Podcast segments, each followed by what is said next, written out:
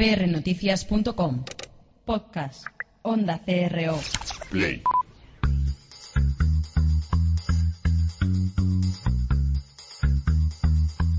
prnoticias.com y Onda CRO presentan Pasión y Talento.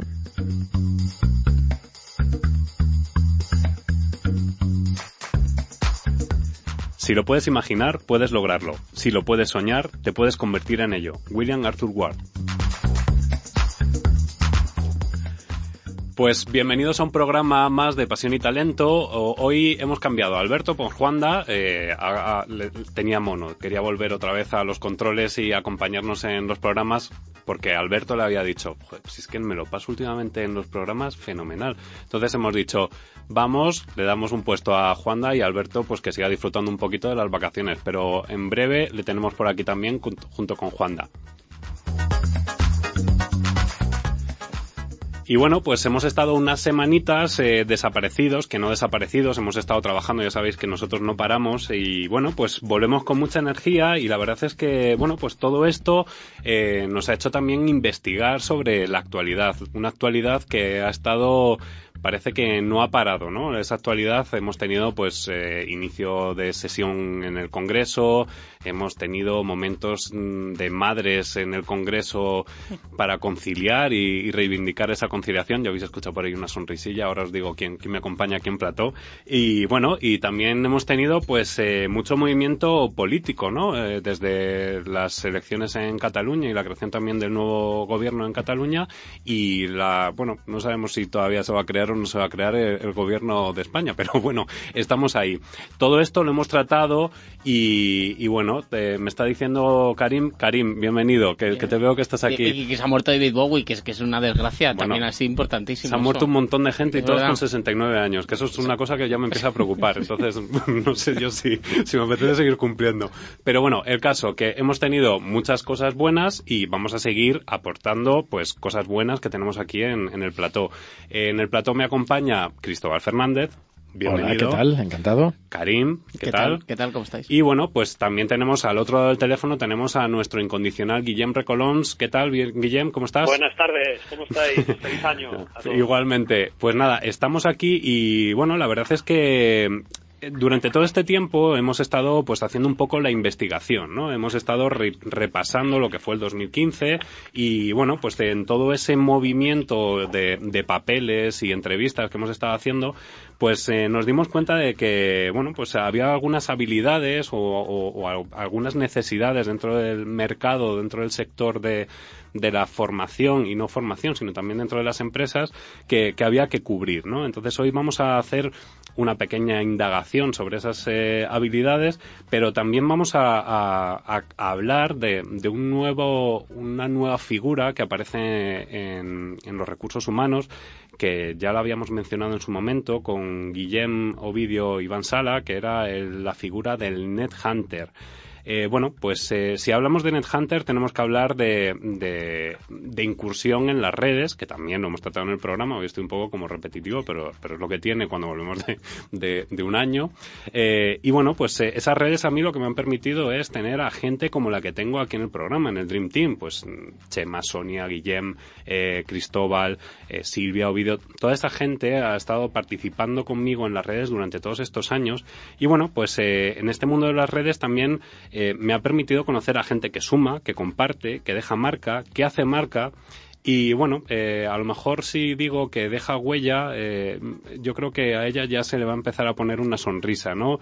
Hay gente que, se tatúa las marcas en, en, el cuerpo y hay gente que tatúa el corazón de las personas. En este caso tengo que decir que todos los que me acompañan en el programa, pues tienen una pequeña señal en, mi corazón y en este caso también eh, no quería empezar este nuevo programa en el 2016 sin contar con la presencia de Eva Collado Durán, que, bueno, pues es un referente dentro del mundo de los recursos humanos y del net hunting. Bienvenida Eva, ¿cómo estás? Hola, pues, pues feliz y contenta de estar aquí compartiendo con vosotros. Gracias por la invitación. Eh, bueno, pues eh, Eva tiene mucho, mucho que contarnos y bueno, pues hoy vamos a, exprimirla un poquito, si nos dejas, Eva. eh, Vamos a vamos a hablar con, contigo de, muchas cosas. Eh, con Guillem compartes mucho, aparte de que estáis muy cerquita el uno del otro, también compartís mucha pasión por, por bueno, pues por el tema de la marca, ¿no? en este caso, Guillem hace poquito habéis lanzado desde Soy mi marca, soy soy mi marca, sí. Habéis lanzado un artículo gratuito que todo el mundo se puede descargar desde, desde vuestra web, ¿verdad? Sí. Y bueno, hacíais ahí una investigación o una compartíais, ¿no? El, conocimiento, que es algo que es un ebook, es un ebook que lanzamos cada año con la mejor cosecha de, post del blog de Soy mi marca, que hay aproximadamente unos los mejores 50 o 60 artículos, es un ebook de 100 páginas de descarga gratuita. Y bueno, pues eh, por un lado está la descarga gratuita y por otro lado está la no descarga pagada, pero sí el, el esfuerzo y el trabajo de, de una trabajadora incansable como es Eva Collado, que ha lanzado el año pasado, lanzó Marca Eres Tú, bueno, y que todavía sigue dando coletazos, que no son coletazos, que, que son ondanadas de, trabajo, y por eso le, hemos traído también aquí, porque, bueno, eh, Marca Eres Tú es, es un libro que, que enseña un poco desde el punto de vista personal cómo tratar esa marca, ¿no, Eva? Sí, bueno, el, libro se lanzó hace tres meses. Se lanzó en octubre de 2014 y bueno, eh, perdón, 2014, octubre de 2014, ah, perdón, 2015. Sí, sí, sí, no, no, no, nos quites un año. 2015, estamos en el 16, sí, no me hagas caso, es que mi vida es un poco apasionada, como digo yo. Sí. A ver, yo, yo antes de empezar quisiera decir que, que Guillem Recoloms es uno de mis referentes de marca personal en este país. Eh, ha sido una de las personas que ha hecho que yo me encariñara con el término, lo conociera y ha sido la persona que es una de las personas que me ha llevado pues a meterme en este mundo. Y es alguien que ha estado a mi lado de manera incondicional y tengo que deciros que bueno que Guillem está en este proyecto de mi libro desde el minuto cero pobre que lo he estado mareando durante mucho tiempo durante mucho tiempo y, bueno, una de las cosas que te van animando a hacer algo más o a dar un paso más o a intentar aportar valor precisamente es cuando otros te dan otras oportunidades, ¿no? En este caso yo tuve el gran placer de hacer el prólogo de, del ebook que lanzó Soy mi marca el año anterior. Y bueno, y una cosa nos va llevando a la otra y, bueno, y ahí estamos, ¿no? Sí, bueno. Muy, muy feliz con este proyecto personal y, muy contenta con la acogida que está teniendo, que es espectacular. Al final, eh, lo que sí que es cierto es un poco este ejemplo que estás poniendo de, tu relación con Guillem, es un poco lo que, lo que yo decía antes, ¿no? De presentaros, ¿no? Que, que, realmente todos los que me vais acompañando o, os, incorporáis en esta aventura de pasión y talento, eh, sois personas que, que en cierto modo me habéis tocado, es decir, habéis eh, tocado y habéis, me habéis intoxicado de manera positiva en cada, en cada cosa que hacéis, es decir, pues a, ti te tengo desde hace cuatro años, me saltó el aviso hace poquito de cuatro años en, en Facebook, entonces, claro, todo eso al final lo que genera es como una sinergia de conocimiento y de, de buen rollo, si podemos decirlo, buen rollo, que, que al final lo que te hace es que te estimula, ¿no? Te estimula a, a seguir creciendo y seguir desarrollándote como profesional. Y en este caso, bueno, pues si esto te ha invitado Guillem la, eh, como referente para ti. Es uno de los culpables. yo, yo, a esto le llamo la, la, de los culpables. Yo a esto le llamo la, la magia de la red, ¿no? Que al final elegir a los compañeros de viaje en este proceso es fundamental. Entonces, Gabriel, ¿por qué tú y yo hablamos hoy? Pues precisamente por eso, ¿no? Porque tenemos una serie de intereses, de intereses comunes, porque tenemos una presencia regular, porque sabemos que en un momento determinado podemos recurrir el uno al otro cuando estamos buscando cierta información, porque sabes que me llamarás para el programa y yo vendré encantadísima.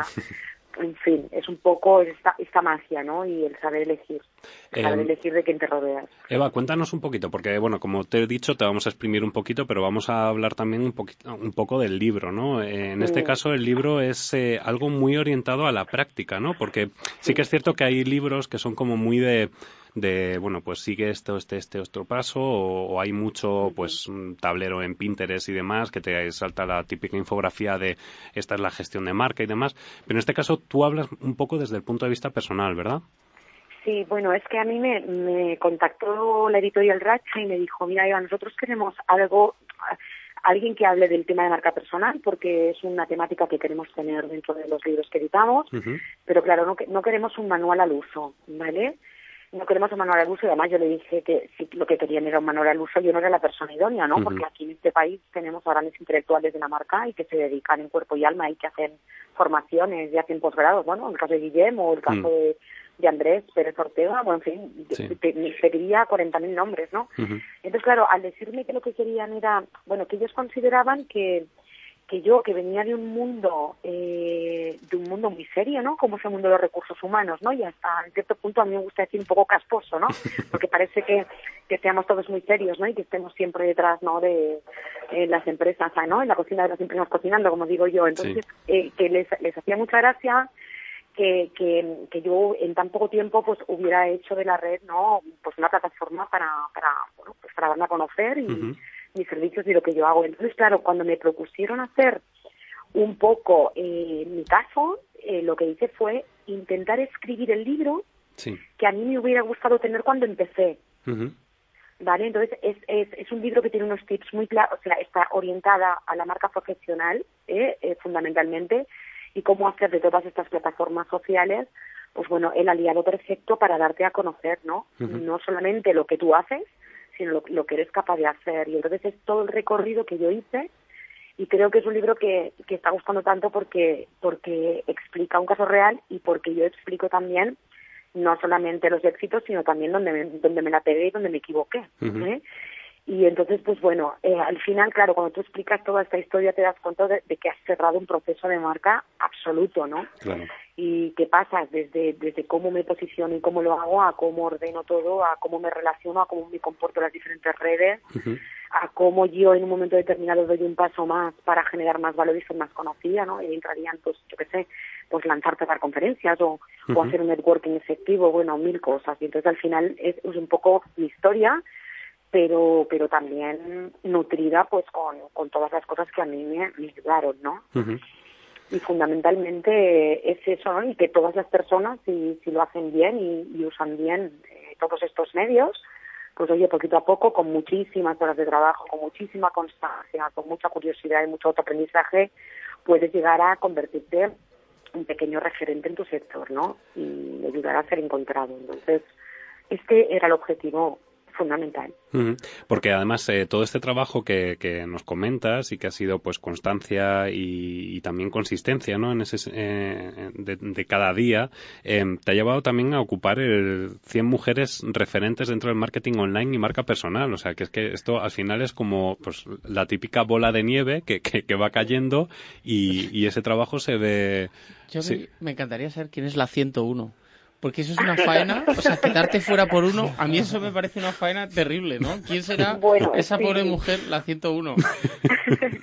no sé. Escuchadme una cosa, mirad, a mí, a mí esto de los rankings, hmm. a ver, en el fondo me hace mucha gracia. Yo, yo, o sea, claro, los rankings, ¿quién hace los rankings? ¿Quién hay detrás de los rankings? Una marca que hace los rankings, hay un amigo del alma que cree que debes estar, ¿sabes?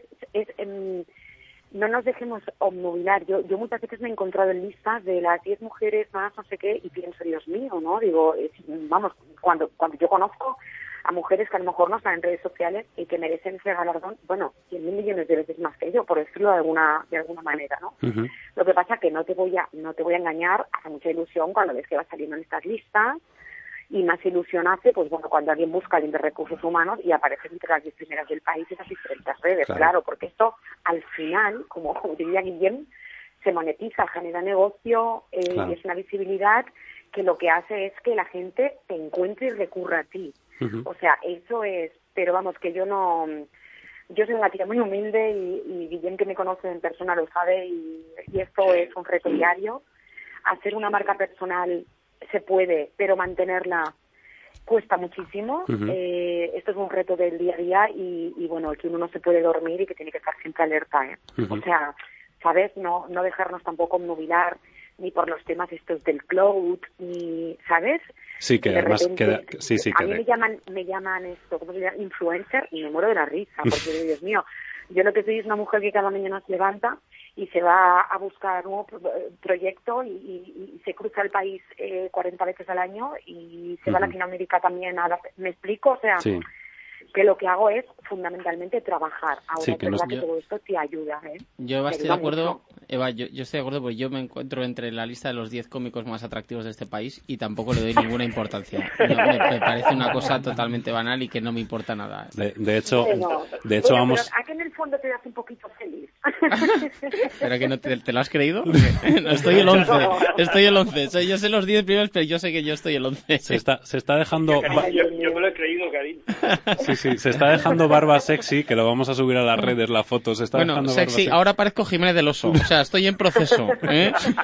vamos a ver cómo, a ver dónde desemboca esto. Eh, porque, eh, Eva, de, comentabas, eh, bueno, pues que al final es, es un trabajo diario y es, también, pues eso, que, que, no estás metida en una burbuja, sino que, bueno, pues que, que esto es salir a la calle y estar buscando proyectos, desarrollar y, y, y, y colaborar también con, con, otros profesionales y demás.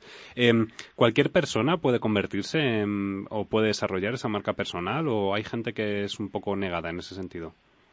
A ver, mira, yo, a ver, claro, a mí todo el mundo puede desarrollar y trabajar para tener una mejor marca, sí. Todo el mundo puede llegar a convertirse en un referente en su sector, eso ya es más difícil, ¿vale? Pero ¿por qué?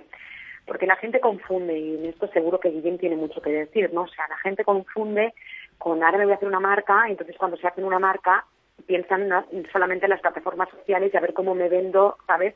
Y no hay, no hay detrás eh, ni una expertise, ni una experiencia, ni, ni, ni, unas cosas vividas, ¿no? Y tiene que haber, o sea, si tú no eres reconocido en tu sector, en el mundo real, difícilmente puedes llegar a ser un referente en la red. ¿Por qué? Porque serás un referente en la red, pero en el momento en el que es una primera conferencia o te conozcan, se darán cuenta que detrás no hay nada. sí, ¿Me Entonces, tiene, que, tiene que haber una, una comunión total. Entonces, ¿puedes trabajar tu marca? Claro que sí. ¿Debes trabajarla? Claro que sí. ¿Tienes que tener unas redes bonitas y dignas de visitar? Claro que sí. Eh, ¿Tienes que trabajar por por aumentar tu mundo de relaciones y por y por cooperar y, por mostrarte bueno como una persona humana y creíble y tal sí.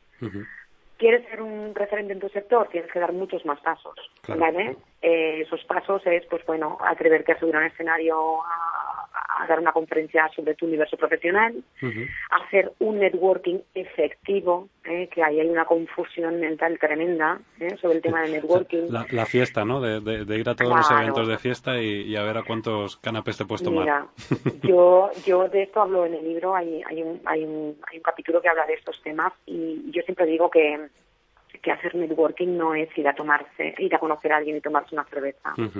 Es ir a conocer a una persona en específico, ¿eh? a la que tú ya estás siguiendo y quieres conocer porque sabes que puedes eh, vincularte con él de alguna manera o hacer algún tipo de colaboración o alguna cosa, sentarte, tomarte esta cerveza con él, conocerle, ¿no? Y quedar al cabo de poco tiempo para tomar una segunda cerveza o una buena copa de vino para celebrar que se ha hecho algo juntos. ¿eh? Eso, es Grinder, ¿no? Eso, a mí me suena mucho a Grinder, ¿no? No, no, no, eso, eso se hace. Eso, eso es lo que se debería hacer y que hay mucha gente que no hace. Ah, vale, vale, vale. Eso es lo que eso es lo que teóricamente se debería hacer. Yo, yo claro, como gracias a Dios, eh, bueno, pues doy bastantes conferencias al año. Yo me encuentro a las, a las mismas personas de los mismos sitios siempre, repartiendo tarjetas para exactamente no sé qué. Pues claro, mientras tú estás a un montón de eventos para conocer a gente sin un objetivo claro, tú estás perdiendo tu vida. Claro. ¿Me explico? Entonces, no sé. Yo, cuando he querido conocer a alguien, eh, pues lo he contactado por alguna red, eh, me, me, he informado sobre la persona, sé que va a estar en tal sitio, le llamo, le digo que voy a estar y que me encantaría estrecharle la mano. ¿Me explico? Tiene que haber un objetivo. Porque si esto no es voy a ver qué pasa, ¿no? Y, bueno, ahí la gente, la verdad que se pierde, el tiempo y la vida y las oportunidades, porque claro, no. Sí, sí, eh, Eva, soy Cristóbal. Eh, me encanta porque esto es una de esas cosas de eh, que a veces no, no se cuenta. Lo que no hay que hacer. Danos algún consejo más de lo que no hay que hacer. ¿Eh? que siempre eh, se hace la lista de los pasos que hay que seguir, hay que hacer esto, esto. Os tengo que decir que, ¿qué no hay que hacer? Claro, os tengo que decir que esto funciona muy bien, porque luego son los típicos programas que todo el mundo empieza a retuitear. Con el de eh, cómo hacer un currículum que funciona, está todo el mundo como loco. Ese, ese, programa ha sido el que más se ha retuiteado y demás. Entonces ahora, si, si Eva nos regalas eso, ya entonces va a ser como la repera, ¿no? Eva y también Guillem, que, que está por ahí Mira, yo ya tenemos uno, no hay que ir a, tomarse el canapé y, sin un objetivo. ¿eh? Ya, nos lo has explicado. Eh, sin un objetivo, claro. Bueno, eh, a ver, eh, cosas que, que, que no, eh, yo, bueno, si seguís mi blog, eh, yo sí he hecho artículos diciendo 10 actitudes que te harán fracasar en LinkedIn. O sea, yo sí voy al otro lado, ¿vale? ¿Por qué? Porque como vivo las redes a diario, pues oye, las actitudes y las cosas que, que ves, pues intento denunciarlas más que nada porque hay gente que, cree que lo está haciendo bien, cuando lo que está haciendo es precisamente apartar, ¿no? A ver, eh, ¿qué no hacer? A ver, así de manera general. Por ejemplo, en las redes sociales, ¿vale? Luego luego hablaremos de NetHunter, pero de NetHunting, pero pero ostras, eh, a ver, hay cosas en las redes sociales que no se pueden hacer. La, la primera, por, por ponerte un ejemplo, oye, el autobombo, ¿no? Esa gente que está ahí solamente para hablar de él, para compartir sus artículos y jamás son capaces de interactuar con nadie, de dar unos buenos días, de si alguien le pide algo por privado, ofrecérselo. Esto es un mundo de cooperación, donde todos aprendemos de todos. Aquí no hay nadie mejor que nadie. Otras cosas que, que, pasan en la red, en la red hay muchas envidias, chicos, y, y, bueno, y se originan y están ahí, ¿no? De, gente, los que llegaron los primeros, ostras, cuando llega alguien pisando fuerte, qué molesto es. Pues no, pues si llega alguien pisando fuerte, significa que le estamos dando vida a la red. Quiero decir, bueno, en fin, todo este tema, eh, reordenarlo un poco bien, ¿no? Y dejarnos de tonterías y hagamos entre todos de la red lo que queremos encontrar en la red. Es que es muy sencillo, es como en la vida misma, ¿no? Cosas a nivel de redes sociales, por ejemplo, bueno, pues, oye, los temitas eh, delicados, que levantan la piel, que no gustan, que sabes que te la estás jugando cada vez que, que emites un tweet. Yo siempre digo que un tweet forma parte de tu historia digital y aunque tú hagas un tuit desafortunado y lo borres, siempre mm. hay alguien que ha hecho una captura de pantalla. Y ese tuit está in eternum en la red y hasta nuestros nietos lo verán. y, y es así, ¿no? Porque yo me río mucho del derecho al olvido de Google. O sea, nada, y sabéis lo que cuesta borrar, borrar esa huella digital. Pero yo tengo una pregunta para Eva aquí. ¿Eso vale, por ejemplo, para cualquier profesión? ¿Valdría para una profesión artística como la mía? Sí, sí, claro, vale para cualquier profesión, porque tú tienes una profesión artística y tú tienes tu propia marca y tu propia manera de hacer las cosas. Claro, lo que pasa es que, Eva, perdona, perdona que te corte un segundo. Imagínate que a mí hay mucha gente que me sigue por mm, y que le gusta lo que hago por el tipo de cosas que hago, es decir, por mi posicionamiento político, religioso, social. Entonces, si yo tengo una neutralidad, dejaría de tener una serie de seguidores. ¿Me explico? Perderías tu marca. Perdería mi marca, en, en concreto, en mi caso, por ejemplo. Sí, pero escucha una cosa, es que tú puedes hablar de temas delicados y de temas que levantan la piel con todo, con, yo hablo de esas personas que hacen de estos temas una quimera claro. Y que provocan, insultan, eh, bueno, en fin, eh, ponen a otra persona entre las cuerdas, ¿me entiendes? O sea, claro, yo lo que pasa, Eva, o sea, estoy totalmente, pero totalmente de acuerdo con lo que dices. Lo que yo creo que todavía no tenemos no tenemos en este país por desgracia sentido del humor ni estamos preparados para eh, o sea cualquier crítica porque porque yo muchas veces critico a las dos partes eh, se toma como algo uy el rojazo este que no o sea enseguida es como muy ofensivo y la gente no tiene muy poco sentido del humor creo yo. Eh, e, es un tema de inteligencia es un tema de inteligencia. Entonces tú eh, en tu red tendrás a personas que captarán tu sarcasmo, me, explico, que, que, te captarán bien y esa es la gente con la que te tienes que quedar. No sé si me explico. Si al final te, te, salen cuatro botarates que lo único que hacen es abortar todo lo que tú dices, pues las redes lo maravilloso que tienen es exactamente esto, ¿no? Que tú te puedes rodear de quien tú quieres.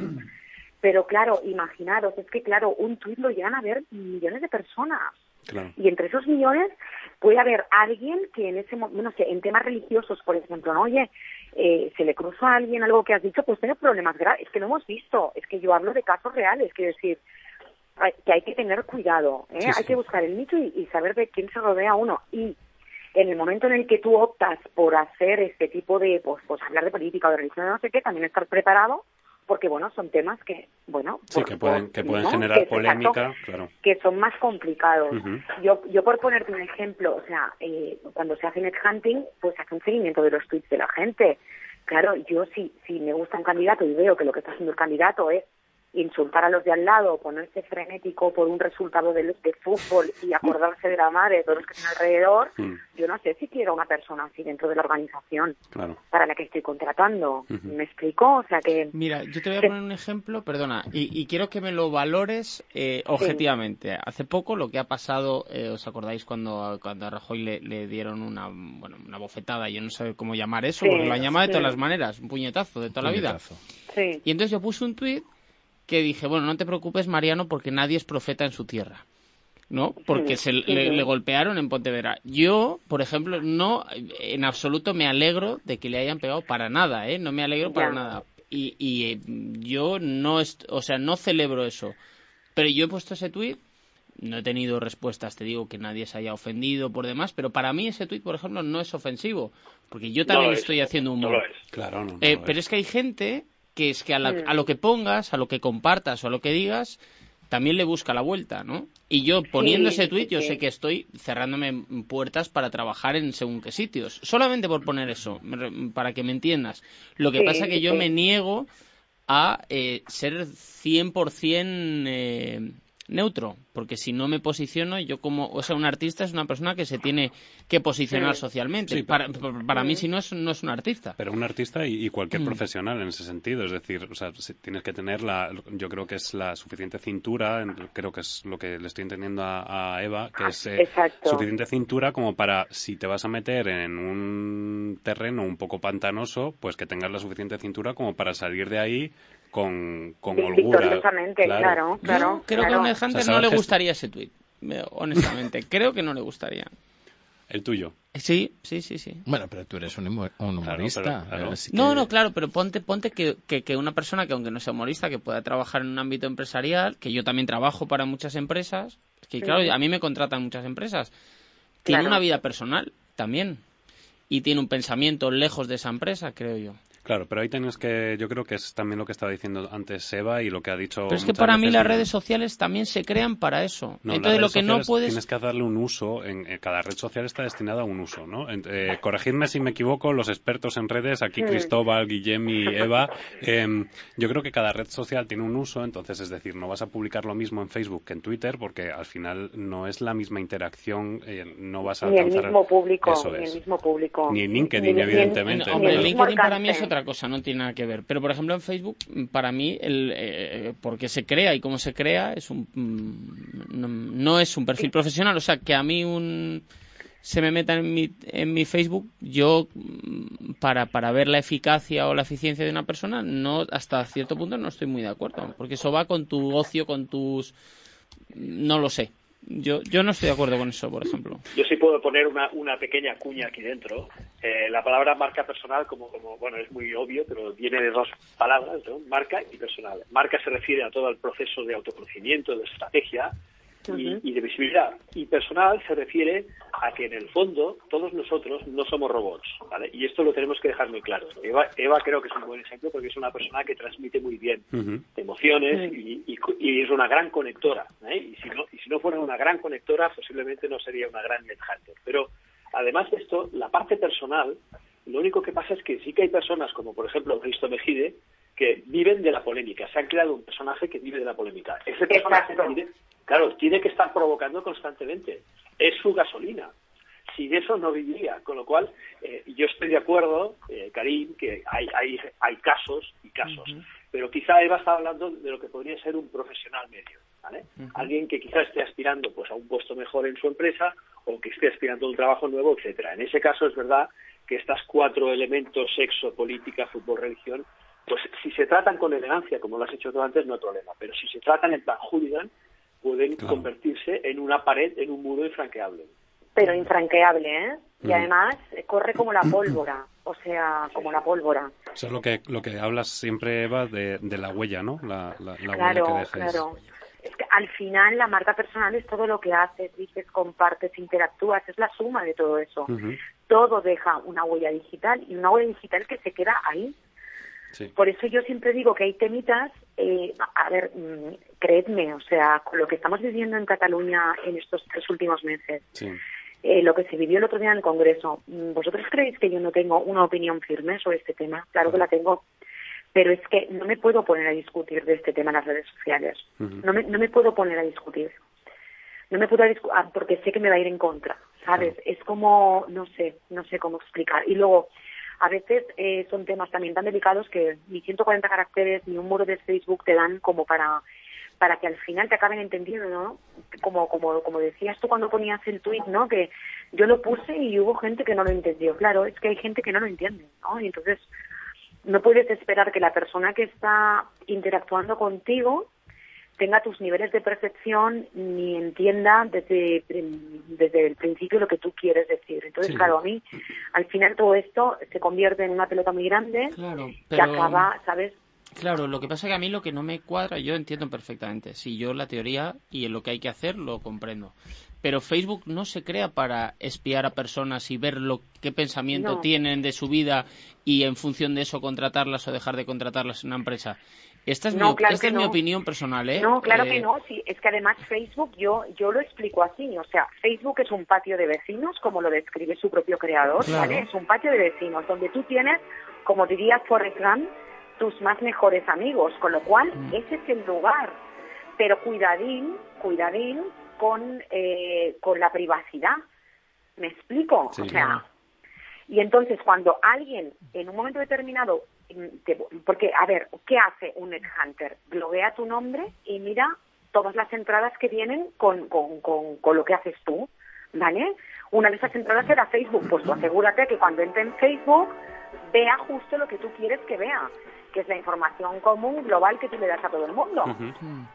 Es que es fácil. El problema es que muchas veces se nos olvida el tema de la privacidad y se nos olvida muchas cosas y nos metemos en, batallas que no podemos ganar. Mm. Y, eso es así.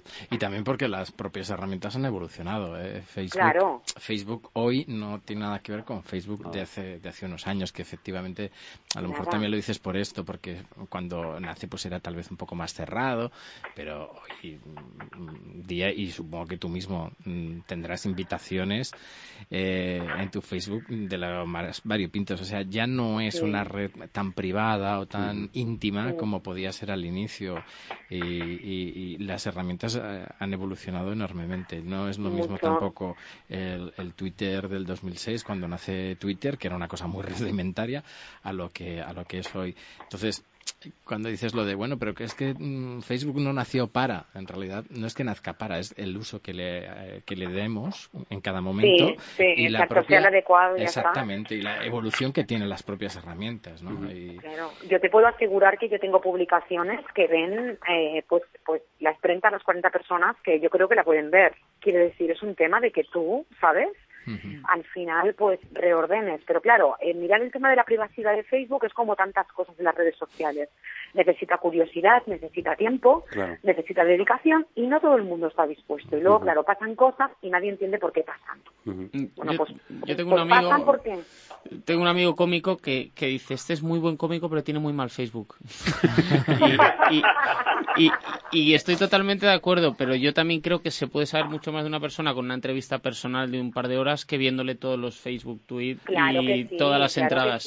Entonces, Lo que pasa que, hmm. mira, esto es como cuando tú te quieres comprar un coche, ¿vale? Y tienes, la, tú te quieres comprar un coche, ¿vale? Y entonces, ¿qué haces? Ahora que internet te lo permite. Mira, justo me ha pasado una cosa, yo me compré un coche hace tres meses y yo lo bueno que tengo es que quería ese coche, pero casi no lo compro por el vendedor, qué malo era, ¿eh? Bueno, y, bueno, y además fui con mi mujer y mi mujer probó el coche. Y, y, el hombre era totalmente machista. Bueno, pues por aquí de copilota tienes un espejo y no sé qué. Mi mujer estaba indignada, lo quería matar porque mi mujer coge el coche igual que yo. Y entonces dice que no, que no se lo compramos, que no digo, pero si es que está al lado de casa, nos hace el mejor precio, pero casi no compramos por el vendedor lo malo que era. Y como encima era machista y mujer, bueno, casi casi se vuelve loca y dice, no lo compramos el coche. Pues imagínate eso en una entrevista de trabajo. En este caso, el mundo off, eh, offline se, se, carga la venta. Pues tú ahora quieres comprarte un coche, ¿qué haces? Te metes en internet, miras la web, te metes en los foros de la gente que se lo ha comprado, me explico, ¿verdad? Que esto es lo que hace un headhunter. Claro o sea, previa a la entrevista, que jamás se sustituirá, como jamás se va a sustituir el tema de referencias reales. ¿eh? Un ex-hunter que hace bien su trabajo puede captar a la persona en las redes sociales, pero los pasos tradicionales de la entrevista personal, las pruebas que se, que se designen a tal efecto o lo, o lo que sea, o las comprobaciones, eso se va a hacer siempre. Pero lo, lo bueno es que cuando a ti te busquen digan, ostras, pues me parece que puede ser un buen candidato. ¿Me explico? Eh, sí, sí, sí. No, eh, y Guillem, eh, claro, porque estábamos dejando hablar a Eva como buena invitada. Es, la, es la prota. Es, la, prota, sí, sí, sí. Eh, pero... Que no, que no, que hable Guillem, que cosas que contar. También, también dinos tú algún, algo de eso que no se debe, no se debe hacer, que, que ha traído Cristóbal. Yo creo que Eva, ha tocado bastante todos los puntos. Sin embargo, eh, hay, yo diría que hay, hay, hay, uno que es muy, muy clásico, que es el, la figura del spammer. El spammer es aquel que eh, ha, creado un contenido y no solo no contento con eh, volcarlo a la red mil veces y jamás hacer un retweet de nadie, encima etiqueta a 18.000 personas cada vez, para, que todo el mundo vea el contenido. Entonces, a ver, que te etiqueten de vez en cuando cuando está justificado no está mal, pero hay, hay personas que únicamente son emisores, no receptores, emisores de contenido. Entonces hay que entender que los mercados son conversaciones y que una conversación o un diálogo es, es hay emisor y receptor, es una cosa que hay entre dos partes. Entonces es muy importante que en, todo este tema, sobre todo de Internet, funcione como en la vida real. Yo te doy, tú me das. Esto es, esto es un, elemento a tener muy, muy en cuenta. Y, después otra, otra cosa que es antes de, antes de lanzarte a, dar mensajes, tienes que trabajar muy bien lo que es tu, tu eh, quién eres tú, qué, qué, qué realmente, qué, puede, qué, qué, tienes de valor que puedas ofrecer a los demás. Es muy importante trabajar el mensaje personal, porque el problema es que nos encontramos, Eva y yo y muchos otros, personas que se lanzan a crearse perfiles en Twitter y en todas las redes sociales y, además crean 20 perfiles que no saben qué decir y, se venden, a, o sea, se venden a ellos mismos fatal porque su mensaje es un mensaje que no tiene ningún valor. No saben no saben encontrar cuál es el elemento diferencial y a lo mejor lo tienen, pero no lo han trabajado. Entonces este es un este es otro otra advertencia que hago a todo el mundo que es antes de lanzarte, por favor, trabaja un poquito tu estrategia personal. Es, es, yo diría que es una, una cosa fundamental. Nadie crea un libro solo porque se lo pida un editorial. Eva lo ha hecho porque ha podido seguir su camino de varios años de lo que ella llama de analfabeta digital a nomad, que es, además es una muy buena muy buena definición, que eh, ha podido plasmar su experiencia y, y, lo ha hecho porque piensa que esto puede dar valor a, todos aquellos que tengan miedo a entrar en la red. Y esto, por eso me parece un libro genial, porque la pretensión del libro es esta, es decir, no tengas miedo, lánzate, pero hazlo bien. Y yo te doy cuatro pistas de cómo me ha ido a, mí para que a ver si eh, te pueden inspirar. ¿no? Es un libro que yo, yo lo definiría así, o sea, hay dos grandes eh, moralejas. Uno es todo lo que te propongas es posible y la dos es nadie dice que sea fácil ni que lleve poco tiempo. O sea, esto, esto hay que currarse, ya lo decía. ¿eh? Oye, hablando, hablando de spammers, ¿qué os parece? Eh, eh, supongo que tenéis tantos como yo, de estos que se acercan y te invitan, te piden amistad en LinkedIn y el siguiente mensaje es, gracias por aceptarme. Somos una empresa fantástica que desde hace 20 años... Pues un follow sí, sí, sí. ¿Sabes? Yo, lo hago. claro, yo lo hago, o, sea, o sea, ¿qué parte qué parte no has entendido de que yo todavía no me he comido contigo una paella, ¿sabes? Es, como, no sé, es que es como en la vida. Yo a la gente se lo digo, tú si ves a una persona por la calle, ¿la paras y le pides trabajo? Sí, sí, sí. Si eres artista, te lo haces. Pues, ¿por qué lo haces? Hazme un truco, hazme un truco, cuéntame un chiste. ¿Sabes? Yo no me imagino a un médico, oye, esculta. ¿no? ¿Me puedes abrir aquí? Hay, Eva, Eva, gente, hay otro, hay otro vicio impresionante que es, por ejemplo, tú sigues a una persona en Twitter e inmediatamente te manda un mensaje para que también le sigas en, en Facebook, en LinkedIn, en, LinkedIn, en, Instagram. Y es, oiga, yo le sigo en Twitter porque me da la gana seguirle aquí y no le quiero seguir en ningún sitio. ni, quiero, ni quiero saber su blog. O sea, ¿por qué tengo que seguirte aquí en todas las redes? Te sigo en esta, que me, apetece. Una cosa es seguir y otra es acosar, ¿no? sí, es, de verdad, pero, pero es que Guillén, o sea, lo que dice Guillén es cierto, o sea, es que es un acoso, o sea, tremendo, ¿eh? Mm pero tremendo, tremendo, tremendo. Entonces, claro, yo yo antes eh, pues tenía más paciencia con estas cosas, ahora no tengo tanta, ¿eh? Mm. No tengo tanta porque tengo una comunidad muy grande y me gusta cuidarla muchísimo. Entonces pienso, no puedo perder el tiempo con este tipo de personas cuando hay otros que, que lo merecen, ¿sabes? Es, como al final te vas volviendo un poquito selectivo, ¿no? ¿Creéis, ¿creéis que hay un poco de incultura en ese sentido todavía, a, esta, a estas alturas en las que estamos, que hay todavía incultura en, en, ese uso de redes? O sea, porque sí que es cierto que, que, yo me he encontrado con perfiles, lo que comentaba ahora Cristóbal, de, de LinkedIn, de, de hacer un mero trabajo comercial, es decir, te, te ofrecemos el descuento, si necesitas eh, bolígrafos te los eh, serigrafiamos y demás. ¿Creéis que todavía hay una, una incultura o, o, falta de conocimiento en ese sentido de, de cómo usar las redes? Mira, la hay porque yo cada año imparto un montón de formaciones a empresas de cómo hacer un uso eh, excelente de LinkedIn. ¿Me uh -huh. explico? Y mucha gente lo estamos haciendo porque realmente se dan cuenta de que han, han conseguido un efecto boomerang, es decir, no entienden. Es que claro, la red es un mundo de cooperación. Claro. Es un toma y daca. Tú no puedes pedirle a nadie sin haberle dado antes algo. Y, uh -huh. y, y hacer entender esto es muy complicado. Es muy complicado. Y, y, por desgracia sí que hay una gran incultura, yo creo, y gente que, que no entiende la red en, por lo que es. O sea, y, y, bueno y bueno se, se la pidan ellos mismos porque claro esta gente al final no consigue nada uh -huh. nada pues eh, eh, vamos a, a, ponernos un poquito más positivos, porque que sí que es cierto que hay gente que lo hace mal. Eh, yo no sé si este Karim esta semana tienes algo que, que contarnos. Bueno, yo sí, tienes. Sí, pues, sí. sí pues, espera, porque sabes vale, que, vale, que para tu sección tenemos música.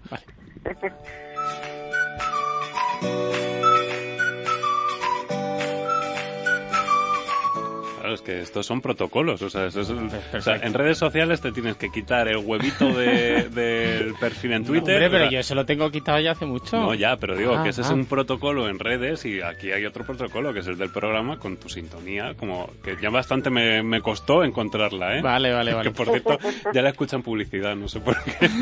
¿Sí? Bueno, sí, sí. Qué desastre. Bueno, yo voy a ser breve y además quiero que me, que me, que me interrumpáis en la sección, como sí. hago yo siempre, que yo siempre interrumpo a los invitados. Sí. Eh, por favor, eh, interrumpirme. Yo ahora estaba pensando, eh, hablando con vosotros, que un día voy a hacer una sección de Guillem. Porque es un tío tan perfecto, lo hace todo tan bien, es tan majo, no se enfada, escribe también, habla también. Entonces yo voy a buscar en sus redes a ver qué puntos débiles tiene este tío, porque seguro que algún día que se va a caminar o algo, eh, orina en un sitio donde no debe. O sea, algo tiene que hacer mal, Guillem, porque yo le veo y digo, coño, no se puede hacer todo tan bien. ¿eh?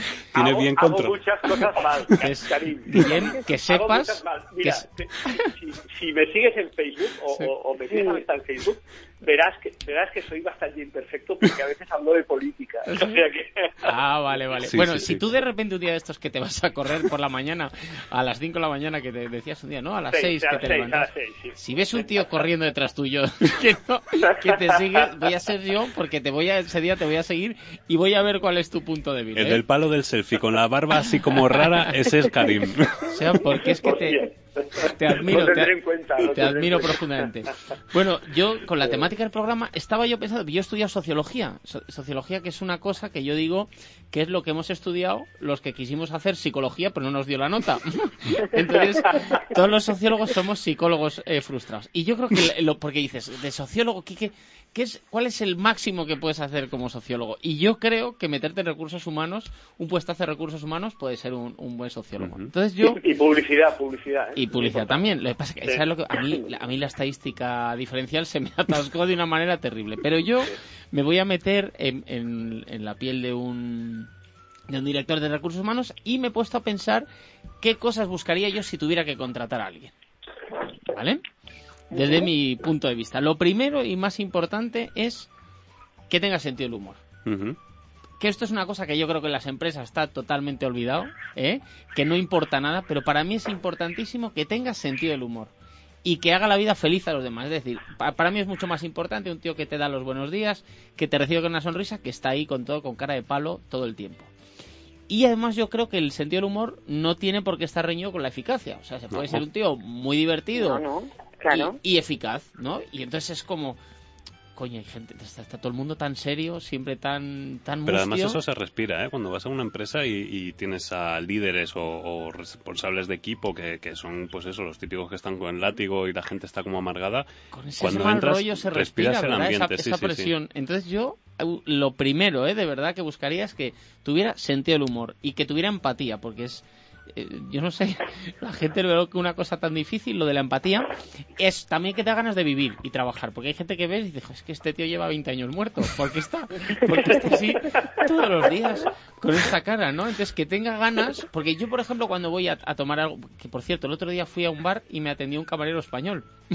no, es una broma, es extranjero. Bueno, pero yo, por ejemplo, a mí me da igual que el camarero sea, que, que lo haga mal, siempre y cuando sea simpático. El tío, que si se equivoca y es simpático, no me importa. Ahora, como, como encima se aborde, mal, fatal. Esto no lo... Estas dos cosas importantísimas. Una tercera cosa muy importante, que no le huele a los pies.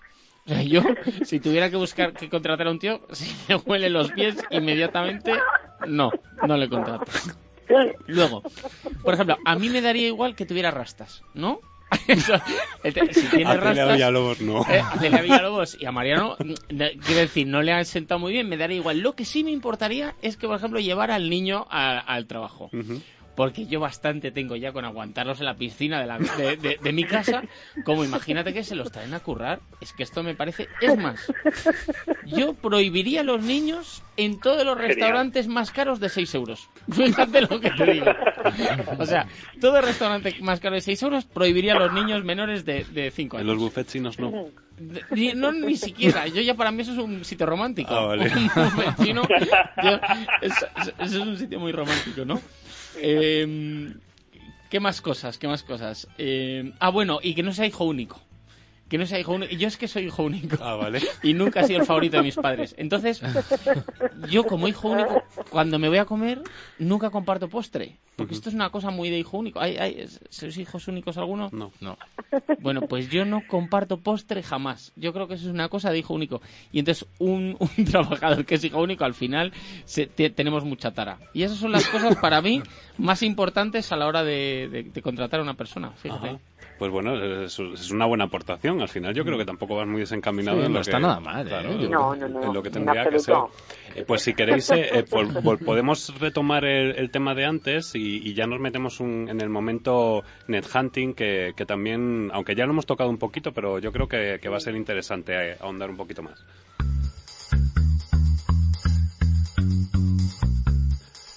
Y los oyentes yo creo que se vuelven locos porque soy yo el que se encarga de cambiar las sintonías, que Juanda también me mira con cara de, pero si está la sintonía del programa, ya, pero es que me encanta, o sea, es que esta es como, además me da así como buen feeling de, de, iniciar otra vez el programa y además, y, vamos a hacer como pues ese, ese reinicio, ¿no? Eh, estábamos hablando de, de, bueno, pues esas capacidades y, y, esas habilidades que tienen que tener las personas para gestionar las redes sociales y, y bueno, en el net hunting, eh, ya lo ha comentado Eva, ¿no? Pues que googlean su, eh, googlea el, nombre del, del, candidato o no candidato, porque hay veces que también puedes estar en, en no en búsqueda activa de empleo y, y el, el NetHunter al final te, te pregunta, ¿no? Si estás interesado. Al final, NetHunter es un profesional que busca posibles candidatos en la red, tanto activo, activos como pasivos, ¿eh? Y entonces eh, utiliza la red y, y, afianza muchas cosas y comprueba muchas cosas mediante el networking. Sí, sí, sí. Y, y bueno, eh, eh, cuéntanos un poquito en qué consiste ese perfil de, del NetHunter, Eva. Bueno, a ver, el NetHunter es una figura emergente, bueno, que, que ha nacido a partir de, bueno, pues de, de todas estas nuevas plataformas sociales, lógicamente. El NetHunter no deja de ser el headhunter de toda la vida, ¿vale? Personas que hacen búsqueda activa de, bueno, de, candidatos, de candidatos, pero que, bueno, mm, los NetHunters normalmente son personas que tienen, a ver, operan en la red, algunos lo hacemos de forma pública porque todo el mundo lo sabe y otros lo hacen escondidos tras un huevo, en Twitter, por ejemplo, ¿vale? Y no, y no se pronuncian. Y lo que hacemos es un poco, pues, navegar en el mundo 2.0 para, para, para encontrar o asegurarnos de que los candidatos pues reúnen, además del perfil profesional que se necesita, es decir, eso es algo que no cambia. Si, eh, o sea, si yo necesito a un tipo de persona, pues tiene que tener la formación y todas estas cosas correspondientes, pero que además eh, pues, pues demuestra, en cierta manera, ciertas competencias en el mundo social, digital y es capaz de crecer en red. ¿Mm? Y entonces, pues bueno, eh, lo, lo, que se hace es eh, ¿Qué pasa? Que, por ejemplo, yo en mi caso y en otros casos que conozco de compañeros que hacen lo mismo, el plus que aportamos es que como tenemos un conocimiento grande de la red y de las personas que hay en la red en diferentes sectores, muchas veces cuando una empresa nos pide un candidato, nosotros ya automáticamente tenemos la persona. Claro. ¿Vale? Es más rápido, ¿no? Entiendo. O pensamos en alguien, ¿vale? Eso por un lado, pero es igual, o sea, porque al final el proceso es, se hace idéntico, porque aunque tú ya pienses en una persona, pues siempre presentas dos o tres, ¿no? Dependiendo de lo que encuentres. Entonces, pues nada, eh, empezamos así. A veces, ya te digo, es, el mero hecho de que te piden a alguien y en ese momento se te dispara el chip y dices, ya tengo a alguien, pues lo que hacemos es un poco, pues bueno, empezamos eso, ¿no? Haciendo, valorar la huella a través de Google. Sí observando pues prácticamente las primeras entradas y posiciones en, el buscador es decir siempre no sé quién fue eh, no sé si fue no sé si fue Alfredo Vela o Lloriente, ahora mismo no recuerdo, decía que la segunda página de Google era un cementerio, es decir, que la primera página de Google es... no sé quién lo decía, Guillem, no sé si lo recuerdas tú quién lo decía esto. Me parece que era el, amigo Lloriento, creo. Era Lloriento, creo. Sí, sí, entre Lloriento y Alfredo Vela, por ahí me suena. Entonces, Le pega más a eh, Lloriento eso, ¿eh? Sí, pues entonces es Lloriento. Y Alfredo Vela lo que dice es que tú, tu marca personal es lo que dice de ti Google, ¿no? Entonces, bueno, está súper relacionado. Entonces, se hace un, un, estudio ¿no? de la presencia en las diferentes redes, en los medios, en las publicaciones, ¿vale? Eh, son muy importantes en este caso las biografías, ¿no? Porque las bio tanto de tanto de, Twitter como como de como de LinkedIn eres tú quien te defines, con lo cual eh, el, el, Hunter considera que para, para la persona es, es, importante porque es lo que ha escrito y con ella es por lo que quiere ser reconocido por los demás, ¿no? Se observa absolutamente todo, ¿no? Entonces aquí yo siempre hago un poco de broma porque, bueno, te van las fotografías, ¿no? Que son muy reveladoras. O sea, yo siempre digo, dejaros de selfies, pelos al viento, con tu pareja, en fin, bueno, esas cosas que vemos, ¿no? O sea, yo he visto fotos en LinkedIn de personas con el torso descubierto, o sea, mm, cielo santo, pues esto no te va a beneficiar, ¿no? Eso, para mujeres, hombres y viceversa. Sí, exactamente, exactamente. Para estrellas porno. También, eso es otra opción, sí. Sí, no, claro, es que cada, es lo que decíamos antes, ¿no? Que cada colectivo y, ¿no? Tiene una manera diferente de utilizarlo. Ahí yo ya no me meto. Pero y además, ya que haces eso, depílate, ¿verdad? Porque es que hay gente que se lo pone sin depilar que dices, hombre, pero yo, ¿por qué tengo que aguantar esto? Y usted, yo no tengo esta necesidad de ver esto. Eso por un lado. Oye, que yo he visto fotos de personas con casco de moto y gafas. ¿eh? y dices, bueno, ¿habrá alguien detrás? O realmente, bueno, en fin, estas cosas, ¿no? Que, que a veces lo hacemos por una gracia y nos está costando una eliminación. Sí, totalmente. Y esto va así, ¿vale? Oye, Eva, eh, y también encontrarás muchos perfiles, eh, eh, o mejor dicho, no muchas veces encontrarás gente que no tiene perfiles en ningún sitio. Es que yo últimamente estoy viendo, incluso en mi sector, en comunicación, que, hay gente que no, no, está, no está, no tiene ningún perfil en ninguna red social y, me parece que, es muy indicativo, ¿no? De alguien que ya en 2016 mm, no pues tiene ninguna presencia y encima se dedique al ámbito de la comunicación, ya es como pues la cabose. Mira, yo siempre digo que la gente dice, si no estás en las redes sociales no existe. Eso no es cierto, ¿eh? Que todos tenemos padre, madre, hermanos y, colaboradores y, gente con la que hemos trabajado que nos conoce. Yo, pero yo lo que siempre digo también es, pero si no estás, ¿cómo te van a encontrar, no? Y este es el caso del que tú hablas. Claro, una, es que es como aquello, ¿no? Yo soy el mejor community manager con no sé cuántos años de experiencia, mira sus cuentas y tiene 50 seguidores y dices, pues va, es como lo del adivino, ¿no? O sea, ¿sabes? que vas y llamas a la puerta y dices, eh, hola, ¿quién es? Y dice, pues vaya mierda de adivino. Pues claro, a ver, al final, con perdón, ¿eh? Por el taco, pero al final, claro, ahí hay un vacío en la red que, que, que, que, que, bueno, que hay que valorar, ¿no? Al final, y muchas veces quieres a un candidato, no hay, no hay, o porque te viene referenciado por lo que sea, no hay presencia en la red, y yo ya es que hasta por curiosidad los cito para hablar con ellos, ¿no? Porque, y casi siempre las respuestas son las mismas, ¿eh? Pues bueno, pues cierto analfabetismo digital, un miedo terrible a, hacer las cosas, estar en la red es estar expuesto las 24 horas del día. Y es un acto valiente. O sea, a ver, yo entiendo que haya personas que por su convicción personal o por su nivel de, de inseguridad, ¿no? O lo que sea, pues no quiera estar tampoco es malo, que decir, cada uno con su vida, ¿sabes? Claro. Que haga, lo, que haga lo que quiera, pero bueno, es verdad que esto ha venido, se queda y se queda para siempre. ¿Os, os esto acordáis no es una esa- moda. ¿Os acordáis esa gente que cuando salió el móvil decía, yo no voy a tener móvil nunca? Sí. Que estuvieron, que aguantaron eh, un año y medio, dos años, no, yo, yo eso nunca, nunca, jamás voy a tener móvil. Pues yo creo que esto es un poco igual, ¿no? Pero chico, ¿cómo te empeñas en...? No, pero sí que es cierto lo que dice Cristóbal, ¿no? Hay- Yo creo que hay determinadas profesiones, o sea, es decir, Sí, a ver, una, ámbitos una- donde claro, no, hay a lo mejor trabajos que dices, bueno, pues eh, soy dependiente en una tienda, pues no, no tengo por qué tener un perfil en Mm. LinkedIn porque no me interesa y mi, mi mercado o- mi sector no se mueve por ahí, vale, fenomenal. Pero gente que se dedica a la comunicación, comunicación offline y online, y que no Sí. tengas un perfil o que estén- estés intentando localizar a un director de comunicación de una empresa más o menos decente, de más de 100 trabajadores, Pero- y que diga, y que googlees, porque ya no es el NetHunter, sino que es a lo mejor un compañero de profesión. Claro, Claro, claro. Yo, yo en ese Pero es caso... que ya te voy más allá, es que esa persona igual es padre y probablemente debería tener Facebook simplemente para ver un poco si su hijo tiene Facebook o si no, me refiero, es que no, porque no puedes vivir al margen del mundo todo el rato. No, no vamos a, a dar nombres, eh, pero vamos, creo que Gabriel y yo tenemos unos cuantos en la cabeza que- de gente que además ha entrado en, en compañías pues supuestamente eh, Potentes, sí, potentes siglo XXI y que están o, ya se han transformado digitalmente o están en ello entonces dices pues qué raro Bueno, esto yo, ¿no? yo os voy a decir que, que hace poco hablaba con, con una directora de comunicación de, de- no voy a decir Que la no puedes empresa, decir el que no puedo nombre. decir la empresa, y claro, cuando me decía, no, yo, yo le explicaba, ¿no? Le digo, bueno, pues me- tengo mis perfiles y demás, y también pues tengo el programa de radio que, que, pues eso me, me permite generar más sinergias todavía que las redes sociales, ¿no? Porque al final Mm. esto pues es un, es una manera de encontrarnos. Esto es un poco, yo siempre digo que es un, tengo un punto de María Teresa Campos, que es como la mesa camilla de María Teresa Campos. Esto, pues bien, porque son mis amigos o, o la gente que, que yo quiero con, con la que quiero debatir. Y ella me decía, Sí, bueno, yo tengo redes sociales, pero, pero las tengo para, para bichear, para saber cómo funcionan. Claro, yo, yo la miraba y decía, ¿y esta señora que, que, bueno, pues a lo mejor tenía cinco años más que yo, que tampoco es que fuese... Y yo Sí, decía, sí, una pero- señora, una Sí, porque yo ya soy mayor.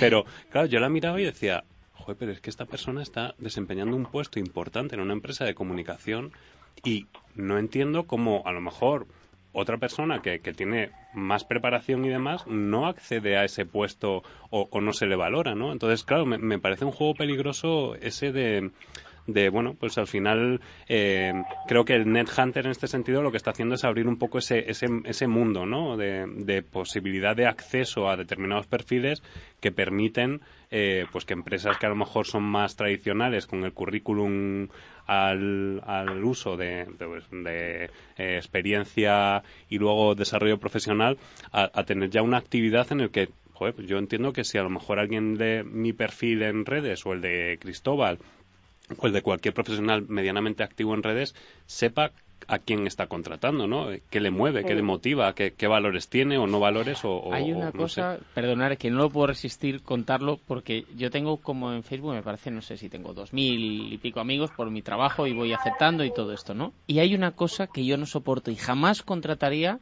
a alguien que está muy de moda cuando se, se ha muerto mi abuela, esta mujer que no sé qué, y entonces pone, eh, publica en Facebook que se ha muerto un familiar y empieza a hablar de su abuela. Yo este tipo de cosas y luego tiene Karim, eso 50 me gustas. Lo he visto hace poco. ¿Sí? Sí, en un cómico de... No te voy a decir... nombre, Luego te lo digo, fuera de... Pero yo esto digo. lo veo terrible, de verdad, y le, y le ponen cosas. ¿Por qué hace la gente por qué hace eso?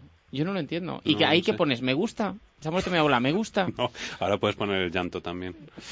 Yo esas cosas las veo, yo terrible. Yo sí que jamás contrataría a alguien que pone en el Facebook se ha muerto mi abuela o se ha muerto. Em, Bueno, eh, yo no sé de tan radical ahí, ¿eh? porque es- eh, decíamos antes esa evolución y es verdad que todavía hay mucha gente que considera que la herramienta es, es, es, es mu- es hasta cierto punto íntimo. Hmm. Eh, claro, si tienes 2.700 como es tu caso... Pero ¿con qué pues, objeto se pone eso? pues Quiero decir, ¿por, por, por qué se hace ¿Para ¿Por necesidad de cariño? ¿Para que le digan, Sí, es muy posible, es muy posible, es verdad, hay gente que tiene unos Facebooks muy emocionales y, eh, y bueno, ya ahí pues, pues explica a los que teóricamente son sus amigos y que esta vez va a encontrar respuestas y va, y va, Claro. y va a encontrar cierto cariño, o sea, hay mucha soledad en el mundo, ¿eh? Os lo digo de verdad. Claro, O sea, pero a lo mejor Facebook, pero Facebook igual no es el lugar, ¿no? O sea, a lo mejor para para Bueno, depende de los amigos que tengas de la gente con, con quien compartas. Por ejemplo, hay gente que, que bueno, eh, la manera que tiene de comunicarle a toda la gente. Mira, es que esos son nuevas tecnologías. Antiguamente se moría alguien en nuestra familia y ¿qué hacíamos? Llamábamos por teléfono a todo el mundo, Mm. ¿vale? Y poníamos una esquela en el diario de nuestra población o lo que fuera. Mm. Ahora tú lo dices en Facebook y ya lo sabe todo el mundo. claro. ¿Me, me explico? Es como cuando felicitas por WhatsApp las Navidades o, o haces esta serie de cosas, ¿no? Las nuevas tecnologías están haciendo que todo este mundo de comunicación se revolucione y que cada uno haga pues un uso, ¿sabes? Eh, bueno, pues a su manera. Pues imagínate ahora, como nunca puedes comprobarlo, que matas a tu abuelo tres veces en el mismo año. Se ha muerto mi abuelo y Tosui lo siento tal, y a los tres Ya. meses, ¿sabes que se ha muerto mi abuelo? Y la gente, uy, tal. Claro, porque que- ¿cómo compruebas que eso es Y verdad? para subir el cloud. Estoy seguro que hay gente que lo hace. Pero eso ¿eh? mina uno de los principios básicos de la participación en redes sociales, que es la credibilidad. Claro, a la segunda que digas que nos ha muerto tu abuelo, vamos, te vas Ya a quedar está. sin seguidores, Sí. guapo. Te, te quedas más solo que la una. Claro, es- Exacto, es así. exacto. Más Yo- que el abuelo. Yo en el libro le dedico unas cuantas hojitas, bueno, un poco las tipologías, ¿no? De, de personas que nos encontramos en la red, ¿no? Bueno, el típico negativo que ya te da la mañana, ya te explica su desgracia de una mañana, el cenizo, el peleón, el- ¿vale? Y bueno, y son gente que al final lo que vamos haciendo es que algunos por cariño los mantienes porque les quieres y porque, bueno, porque a lo mejor los has conocido en el mundo real y porque te Ujú. hacen cierta gracia y sabes que realmente su situación es, es, mala, ¿no? Y, y Sí. tal. Y a los que no, pues les dices adiós. Es que esa es la gracia, ¿no? Como decía antes, que Claro. al, al final te quedas con quien... Pero bueno, es verdad que yo creo que estamos todos en un periodo como de adaptación, ¿eh? Eso, eso te iba a preguntar ahora, Eva. Eh, Sí. Y bueno, también Guillem, para, porque vosotros eh, en ese sentido sí que estáis como más familiarizados en la relación con, con las empresas. Em, ¿Creéis que realmente ahora mismo eh, las empresas o la mayoría de las empresas están más pro eh, NetHunter o por los Headhunter de toda la vida? Uy, todavía les falta, les falta mucho, Mucho. por acá. Mucho, mucho, mucho. Sí, ¿no? Toneladas, sí, sí, sí, sí. Es un proceso muy lento. Es como, es como la implantación de, de los programas de marca personal dentro de las compañías, que si Ujú. lo están haciendo, eh, vamos, si llega al, al 0,5% de las empresas, quizá exagero y todo. Es Sí, decir, es, sí, es, sí. un- es- es muy lento. En este sentido es verdad que vamos retrasados 20 años con respecto a otros países como Estados Unidos, Australia, sobre todo países anglosajones donde esta cultura eh, ya se, se mama desde, desde la escuela secundaria. ¿no? Hay asignatura de personal branding, ya creo que lo he comentado en algún programa Sí. con nosotros, hay asignaturas de personal branding en Australia, en Estados Unidos, en, en- en el, en el instituto, ¿no? Con lo cual, claro, aquí aquí falta, falta. Lo que pasa es que es verdad que personas como Eva, que, que además eh, gestionan grandes comunidades, eh, bueno, gestionan, perdona, arrastran grandes comunidades, eh, están haciendo mucho porque esto se, se de alguna manera se no se popularice, pero por lo menos se normalice. Sí, estamos ahí una- evangelizando, sí, hablando de las nuevas tipologías, eh, Guillem. Eh, sí. Yo trabajo para compañías que realmente creen en lo que llamamos ahora el social networker. Claro. ¿Por qué? Porque un social networker es alguien que es muy bueno en lo que hace y es muy bueno en su mundo de nodos y conexiones. Es decir, su marca personal, sumada a la marca de la empresa, es un, es un, es un ganador por ganador. Quiero decir, y hay compañías que, sobre todo las direcciones de marketing, que están apostando por gente con una huella digital potentísima. Eh, gente que conoce perfectamente la competencia y se sienta con ellos a tomar un café y, y muchas cosas de estas, pero claro, de estas compañías hay muy pocas, hay muy pocas. Porque todavía se sigue, se sigue reclamando el currículum al uso, ¿no? El de la foto. A ver, no, el currículum al uso ya no, ya no, o sea, com- como mínimo un, un LinkedIn, currículum vitae social. ¿vale? Ujú. un currículum vitae social, una buena presencia en LinkedIn, esto sí que hoy en día ya son sí o sí, quiero decir, ya no, ya no podemos ir más atrás, ¿vale? Y y un currículum donde tú eh, añadas, pues bueno, precisamente esas redes sociales para ser encontrado y otras muchas cosas que tú hayas podido hacer, ¿no? Ujú. Pero pero es verdad que hay posiciones, ¿eh? Mm, sobre todo de, de nivel directivo, que, que sí que, bueno, es como antes, ¿no? Cuando, mira, antes a un comercial le decían, eh, buscamos a comerciales con cartera de clientes, ¿verdad? Sí, sí, Pues sí. dentro de nada, de las ofertas, y yo ya lo estoy viendo, eh, buscamos a comerciales con nodos de conexión comprobados. Claro. ¿vale? Y el nodo de conexión pasa por LinkedIn, pasa por, ¿vale?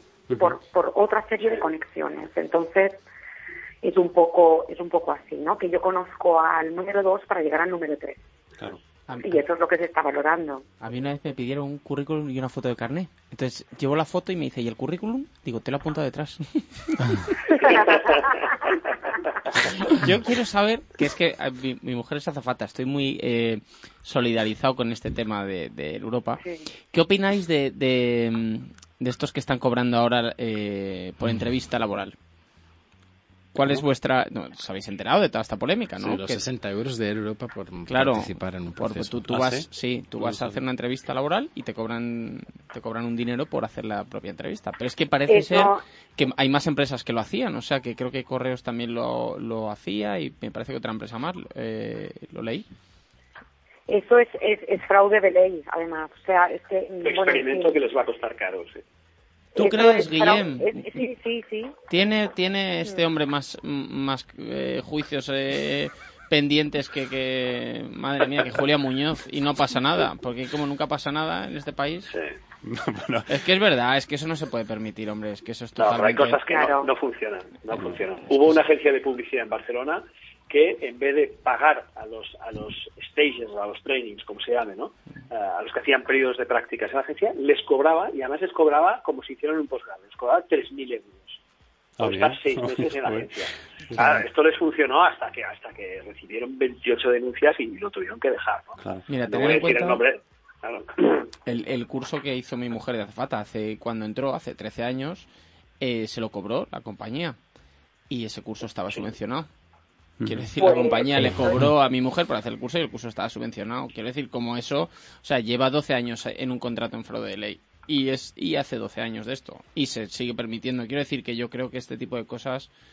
Mm, bueno, sí. bueno eh, precisamente en Twitter, en Twitter se está denunciando muchas cuentas fraudulentas que lo que hacen es te remiten a un 800 te tienen allí mareándote, preguntándote cosas y lo que el, pobre candidato no sabe es que esa línea es una línea de pago y que esas llamadas, si, exceden, exceden de los 20 minutos, se van a los 120 euros.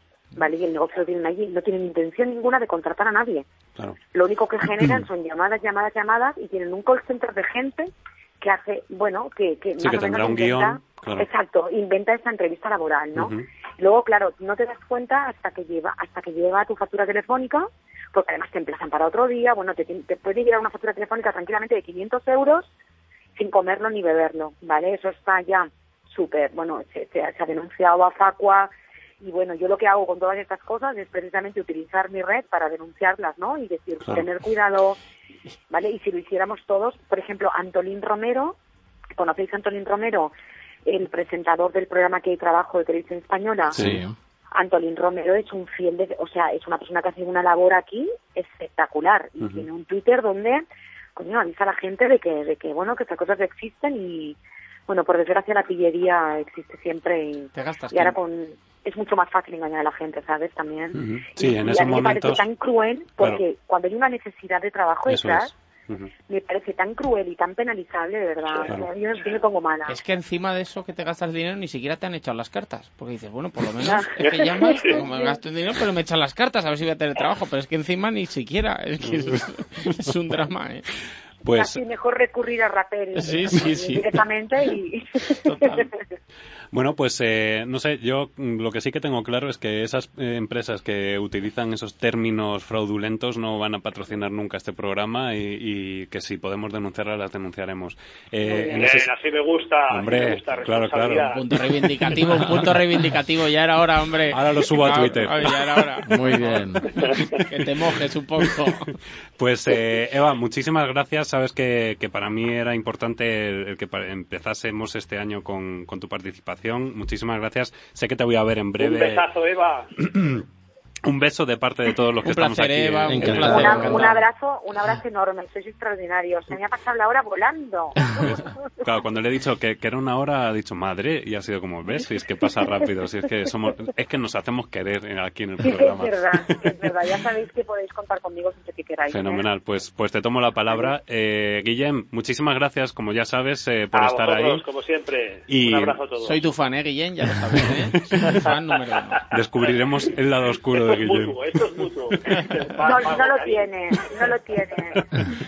No, no, no, hay nada oscuro, Guillem es, es lo que... Sí, sí, sí, lo hay, lo hay. De ahí, de ahí esa, marca, esa marca maravillosa. Vigila cuando vayas a correr, vigila. Tendré un ojo detrás. Karim, muchísimas gracias por estar aquí. Cristóbal, muchísimas gracias. Muchas gracias. Muchas gracias por acompañarnos en los controles. Y nada, vosotros os esperamos en el próximo programa. Este, esta temporada o este reinicio de temporada lo tenemos mucho más preparado y creemos que la semana que viene os va a gustar también el programa porque vamos a hablar de cosas que, que seguro que vais a, a poder aplicar o que vuestras empresas van a poder aplicar seguro también.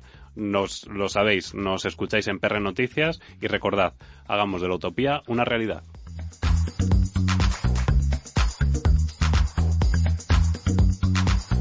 Visita el apartado de podcast de prnoticias.com para escuchar este y muchos más contenidos.